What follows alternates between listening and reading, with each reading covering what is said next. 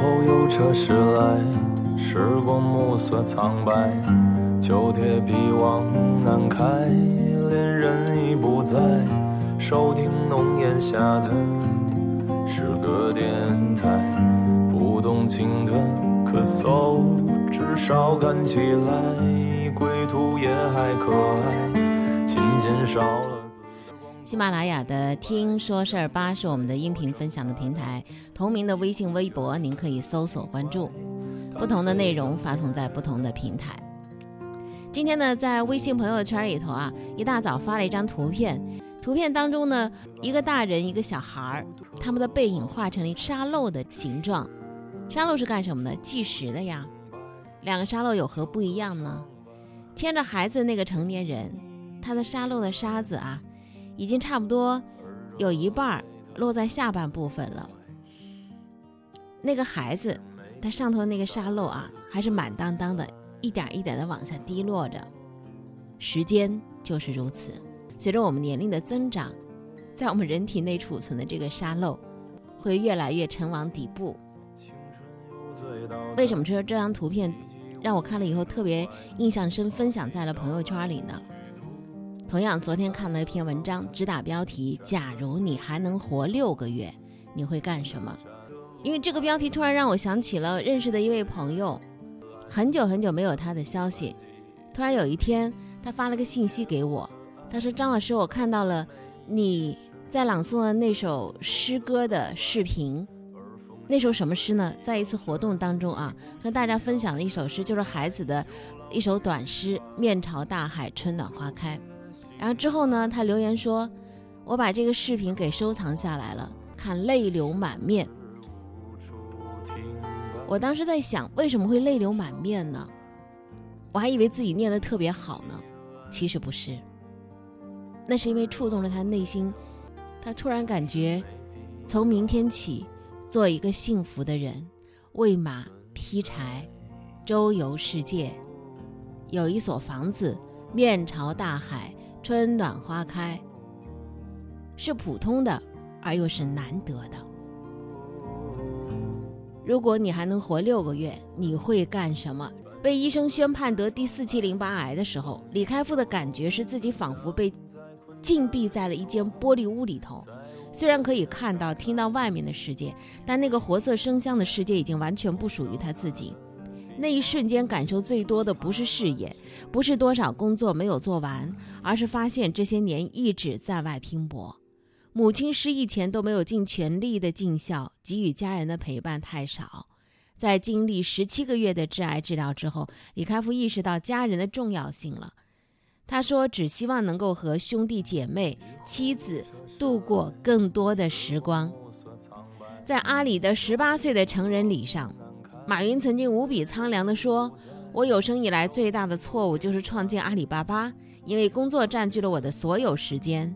如果有来生，我不会再做这样的生意。我不想谈论商业，我不想工作。”在癌症确诊那天，魏延正在地铁里泪如雨下。在生命最后的日子里，他珍惜和家人在一起的每个时刻，用尽全力做好一位父亲、丈夫和儿子。陪伴妻子旅行，陪伴儿子成长。魏延正的最后一条的微博停留在二零一六年的六月二十三号，微博里头写的：“朋友，你可曾想过，假如某一刻你的生命突然疏忽而去，你该给你最挚爱的人留下些什么？天有不测风云，人有旦夕祸福，永远无法预测明天会发生什么。”所以每一天都应该认真的去度过，少留遗憾。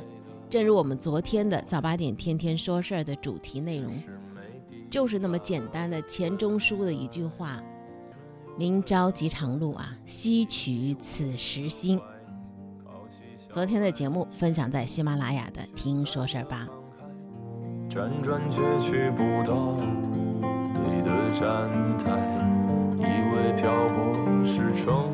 长必经的路牌，你迷醒岁月中那贫瘠的未来，像遗憾季节里未结果的爱，弄脏了每一页诗文，最疼痛的告白。而风声吹到这儿已不需要释怀，就老去吧，聆听那些细微的声音，汇聚那些柔弱的能量。每一个故事都是开端，而不是结束。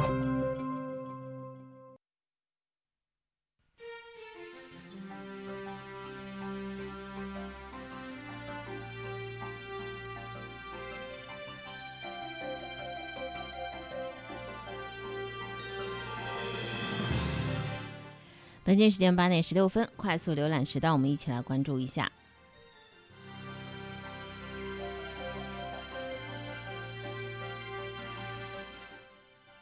国家统计局十六号表示，八月份的经济运行保持总体平稳，稳中有进发展的态势。八月份的全国居民消费价格同比上涨百分之二点八，涨幅和上月持平。来细细的再看更多的其他的数字啊，那么其中还有一个就是，呃，全国的规模以上工业增加值同比实际增长百分之四点四。全国的固定资产投资同比名义增长百分之五点五，社会消费品的零售总额同比名义增长百分之七点五。总体来讲，八月份的宏观数据是延续走低，而且普遍不及预期。如果具体细看每个月的消费情况的同比增速，会发现上下波动是很大的。其中可以看到的是什么呢？影响消费增速的一个非常重要的原因是出在了汽车上，车市低迷的表现有望随着限购政策的松绑而有所回暖，但是估计全年依然是一个拖油瓶了。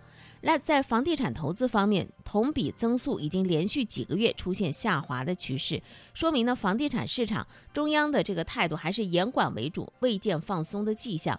所以今年楼市的金九银十的成色也是明显不足的，房企销售数据并不看好。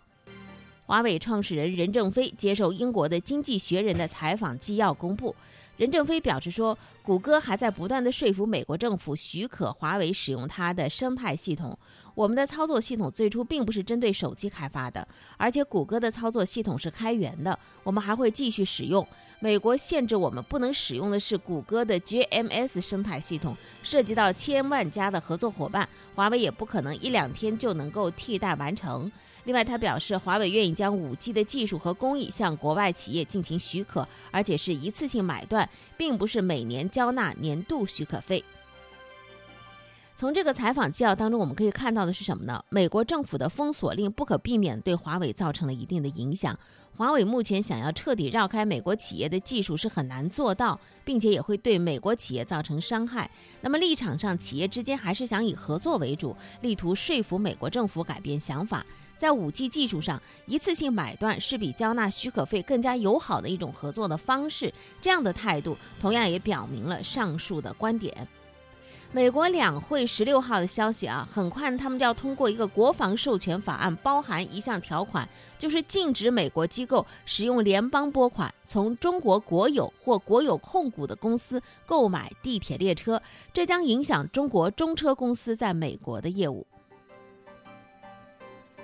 那么美国人担心什么呢？他说呢，一个是担心啊，中车公司的快速发展成为中国扩展经济影响力的工具；还有一种担心呢，说中国企业制造的列车会成为中国监控美国人的工具。中车美国公司表示说，该公司是美国国内竞争者虚假宣传运动的受害者。南车北车合并之后，中国中车在对外拓展业务当中拿下过不少的订单，其中包括2016年中标美国芝加哥846辆地铁列车，总值13亿美元的合同。所以呢，中车在当地投资建厂，来满足购买美国货的要求，本地化率达到六成。那么，如果这个条款通过的话，可能需要重新评估影响。不过呢，考虑到这项业务正在持续推进，而且是由芝加哥交通管理局下的订单，不属于联邦拨款，它的影响应该还是有限的。中国的轨道交通、高铁技术固然有自主创新，但也是全球合作的结果。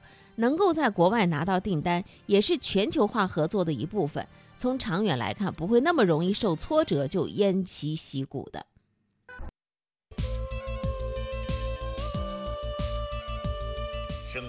总能让我们百感交集，天天说事儿，天天说事儿，关注生活，品味人生，感受温暖，共享和谐。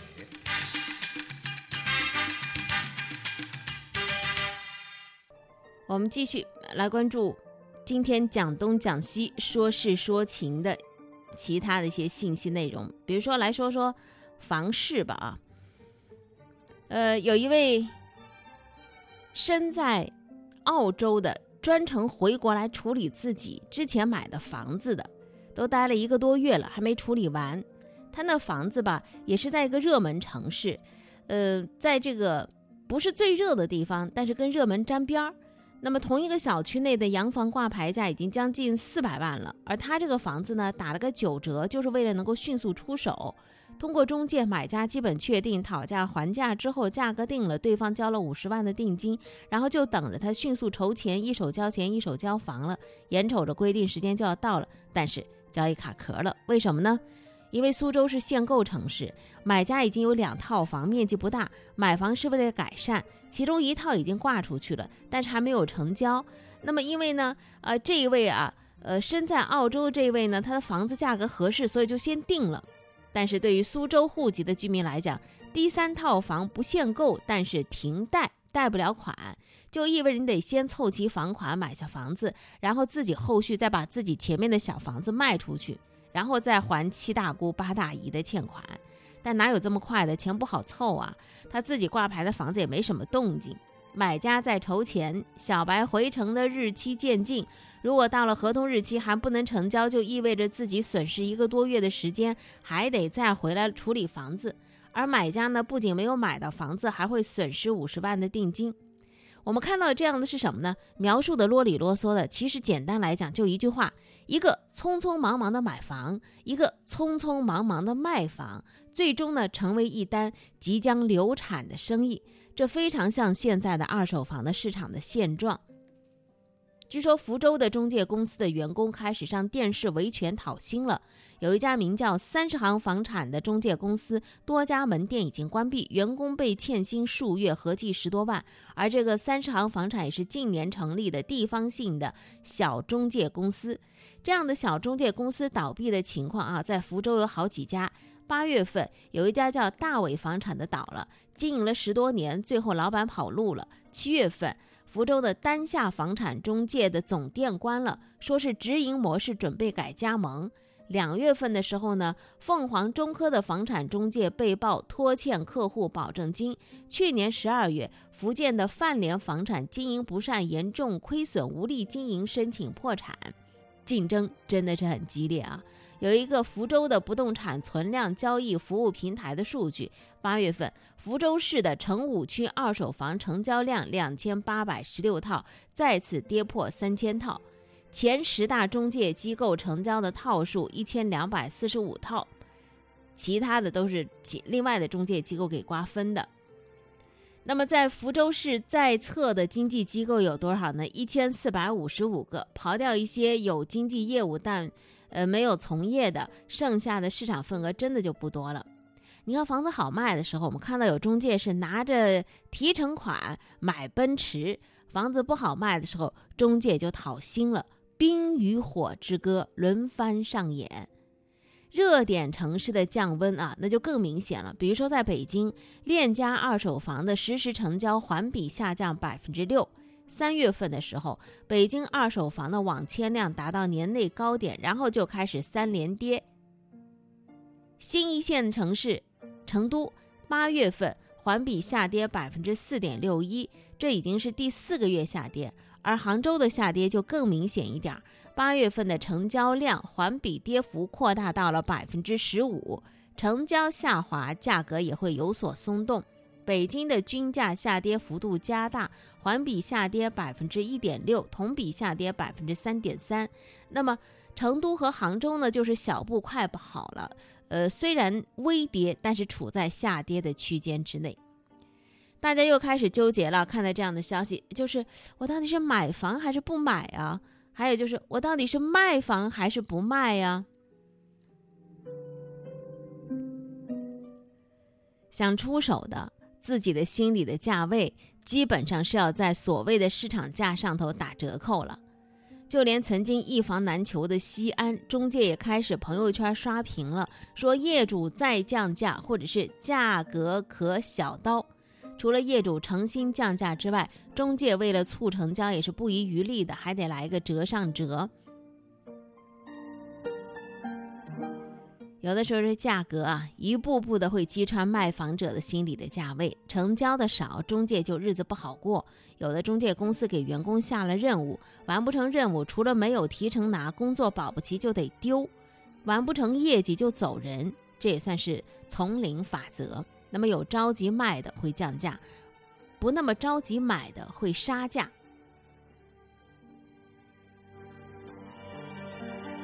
比如说链家啊，在八月份曾经有一套成交的房子，挂牌价是一千一百万，二十二次带着去看房，最后成交价是九百九十万，调价的幅度百分之十，成交的周期三百四十四天，成交周期能够控制在两位数甚至一位数以内的，要么是位置好，要么是总价低，要么是溢价的空间大。一个开出的是地板价，一个开出的是天花板价。你想要成交，那么肯定就需要这两个板呢夹一下，谁急谁知道了。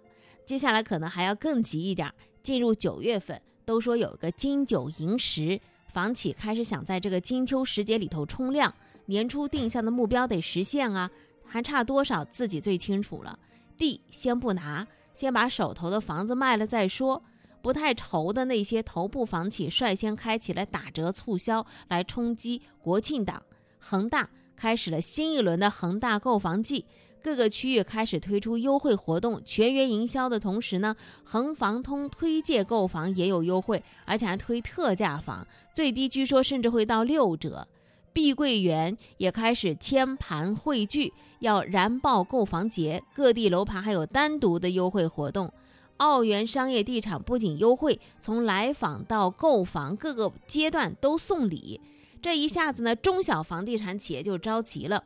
比如说时代中国说把全员营销的这个业绩考核跟裁员绑定在了一起，全员需要完成自己的销售任务，普通员工需要每人卖一套，经理和普通总监每人需要卖两套，普通总监以上每人需要卖四套，副总裁每人需要卖六套。接受不了的可以现在辞职，卖不掉的可以自己买或者说离职。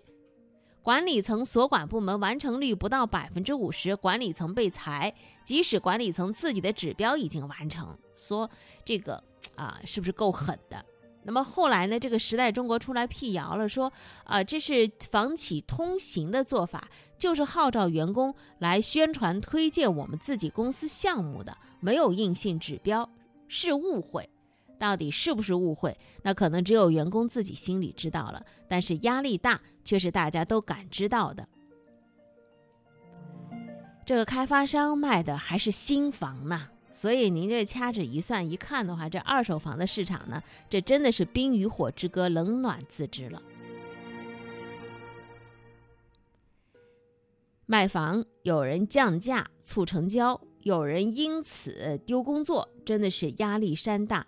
而对开发商来讲，真的很遗憾啊！很遗憾的告诉你们，你们今年确实是没有金九银十，因为国家统计局在昨天发布的数据就可以看到了，地产商自己恐怕都没啥信心了。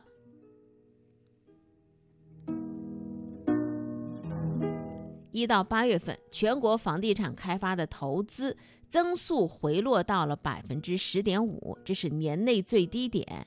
房地产的开发景气指指数是环比提高零点零四。总体来讲，多项数据显示，土地市场持续降温，房屋竣工的面积连续二十个月下调，房企融资也呈持续的承压。灶台旁我生了一串熏肉。传统的五味在蒸笼里泛起清幽，更浮在拂晓的春雾里，摘试着情动。农家的炊烟徐徐升于空，山新雨后。哦，清蒸蹄花大豆入味口，感更乡愁。慢火干窑烹出色香，知晓两地了酒。